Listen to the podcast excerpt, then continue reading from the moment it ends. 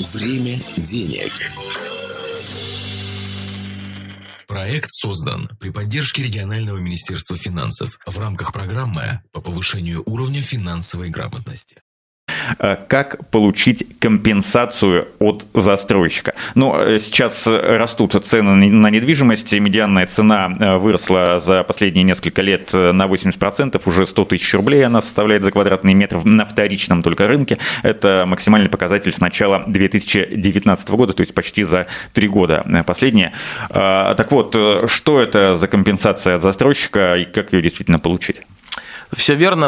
Еще Но речь немножко. не идет сейчас о налоговом вычете. Нет, это не налоговый вычет, это когда а, права дольщика застройщик нарушил. Там есть два основных э, параметра, по которым он может, собственно, это сделать. А, немножко еще актуализирую тему, а, предтеча тому, почему а, сейчас эта проблема актуальна. И в региональный центр финансовой грамотности при правительстве Калининградской области, при Министерстве финансов Калининградской области а, количество обращений увеличилось. То есть люди э, слушают нашу программу, знают о деятельности э, программы повышения финансовой грамотности и не всегда сразу идут э, к юристу, который помогает в вопросах недвижимости, а иногда делают умнее, обращаются за бесплатной помощью в региональный центр финансовой грамотности, где получают ну, не, не меньшую по качеству консультацию, да, там советы и как что делать. Так вот, значит, предтеча проблемы, почему рост количества обращений не только в Центр финансовой грамотности, но и к юристам по вопросу неисполнения своих обязательств, прописанных в договоре долевого участия между застройщиком и, э, собственно, получателем квартиры, физическим лицом, иногда юридическим лицом, мы там этот нюанс поднимем, это в том, чтобы ты правильно сказал, выросла, э, значительно выросла медианная средней стоимость одного квадратного метра э, жилой недвижимости. А, она выросла не только по причине вот просто исключительно пандемии или исключительно а, значит, спроса москвичей. Да? Там Тима, Тина Канделаки при всем уважении не может скупить 200, 300, 400 квартир в Стологорске Леноградске так сильно уж прям влиять на рынок. Да? Вот. Но таких Тин много, да, и, и, и не только из Москвы. И Баста еще там вместе с ней. И, и Баст много, да, при всем тоже уважении. А, в точке зрения как покупатель недвижимости, да, на Калининградском э, лазурном побережье. Так вот, а, растет, как мы сегодня в первом блоке сказали, существенно растет, прям значительно. Более того, испытывается не только драйвер роста стоимости на цемент, а, пеноблоки, любые стройматериалы, кровельные в том числе, но есть самое страшное, что влияет влияет на рост цены. Это не рост издержек, э, инфляция издержек, когда растут стоимость сырья, да, и себестоимость растет, э, стоимость труда изготовления, растет логистика. А есть самое страшное, что сейчас в современном мире рыночной экономики, не в советские времена, а сейчас, драйвит э, рост стоимости чего бы то ни было. Это дефицит. Так вот, в Калининграде этим летом и этой осенью крайний дефицит на строительный материал. То есть мало того, что они выросли в цене, таких еще и нет. Их надо э, на заводе заказывать, очень долго ждать, потом тебе сроки переносят на месяц, месяц, месяц, месяц и так далее. И тут возникает э, страх того, что такой старый страх тех времен, когда чего-то там не было и уже не понимаешь, из чего строить. Да? И тут действительно там перепродавцы, там кто угодно могут действительно задирать цены, и люди хотят купить э, условные там пеноблоки по любой цене, главное, чтобы они были. Потому потому что у них уже в голове есть вот эта пристроечка, есть этот гараж, есть там еще что-то. Так вот, все это драйвит цены, и застройщики неминуемо с этим сталкиваются. Они рассчитывали построить свой 16-этажный э, значит, э, дом жилой из трех подъездов за, там, допустим, миллиард рублей, а в течение строительства э, стоимость так сильно подорожала, и не всегда поставщики готовы по старым ценам работать, выросла цена, там, допустим, на 20%. Да, и они то ли у них в ликвидке не было, застройщики разные, разные, то ли еще что-то, то ли вынуть деньги из других объектов не успели, то ли не продали, неважно. Но они переносят сроки, потому что они изыскивают дополнительные средства. Либо же ну еще проще. Деньги-то у них есть, но стройматериалы им поставляют с отсрочкой, потому что заводы находятся не в Калининградской области, а в России. Там та же самая логистика. Мы помним, как отработала э, литовская таможня, да, пограничники этим летом в сентябре, когда у них там неделю не работала какая-то программа, да, и так далее. Из-за этого тоже в том числе накопился спрос и дефицит. Так вот, застройщиков оправдывать прям так уж огульно не буду, но были и есть у них причины негативного характера, которые заставляют их не вовремя сдавать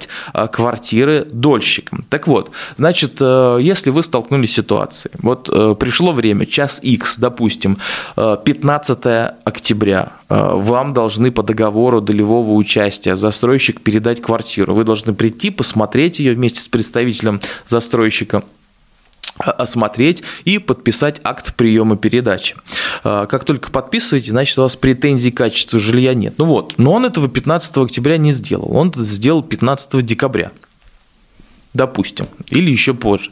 И такие случаи, я уверен, у большинства людей есть. Если же вы не изначально э, в этом доме покупали по долевому участию квартиру, а вам ее перепродали, все права эти сохраняются. То есть человек в договоре э, ДДУ может меняться, но э, ответственность и обязанности застройщика нет. Договор долевого участия может быть перепродан хоть 20 раз, одного физлица к другому, третьему, пятому, десятому. То, что прописано там, когда квартира должна быть сдана, и дом должно э, выполниться застройщиком. Поэтому тут нюансов никаких нет.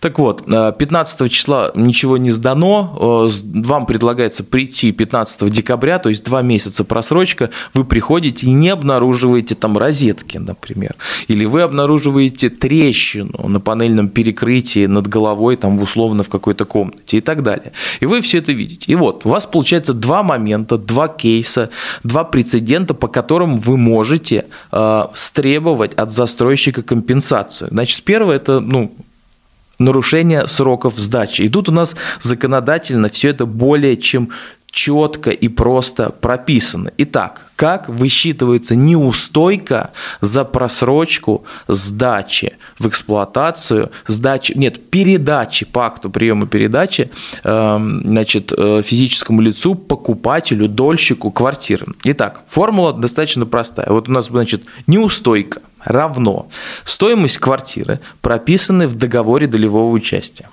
умноженное на количество дней просрочки. В данном случае у нас это 60 да, в нашей истории, 15 октября, 15 декабря.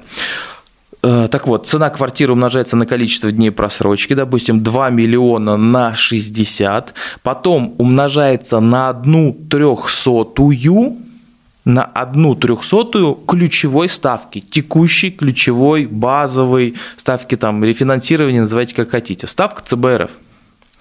И вот такая формула выводится. Значит, получается, при стоимости квартиры в 2 миллиона рублей 60 дней просрочки э, и ставки рефинансирования, Антон... 7,5 сейчас? Да.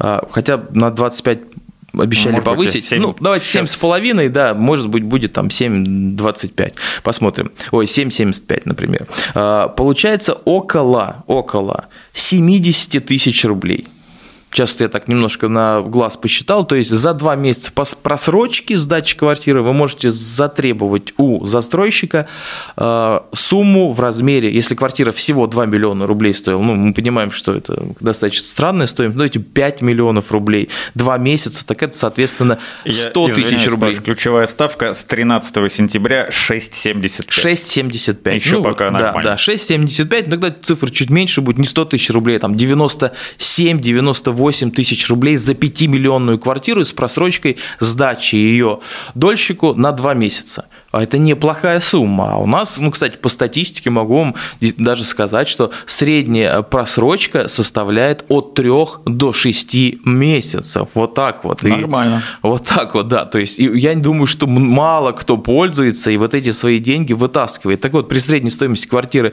5,5-6 миллионов рублей, при средней, э, при средней просрочке 3-6 месяцев, это значит, что у нас 4,5, э, и при ставке рефинансирования 6,75 75, примерно около 200-250 тысяч можно можно с застройщика как-то получить. И, ну, опять-таки, смотрите, а дальше какие нюансы. Значит, вы пишете заявление, специально обращаетесь за застройщика. Первый этап – полюбовная договоренность. То есть вы обращаетесь к юристу, он вам помогает составить этот акт, вы там платите несколько тысяч рублей, идете к застройщику, показываете ему. Если он сразу кривит лицо, вы ему напоминаете про суд. Есть такая у нас инстанция, да, вот, в стране. А, если он, а, значит, э, понимает, чем дело пахнет, а еще у нас есть паблики всякие разные, да, есть средства массовой информации электронные и тому подобное. То есть он не только заплатит эти там 300-400 тысяч там, или 200, смотря сколько квартира стоит, но еще и репутационные риски понесет. Да? Так вот, для того, чтобы это не делать, он может и заплатить. Но если нет, есть суд.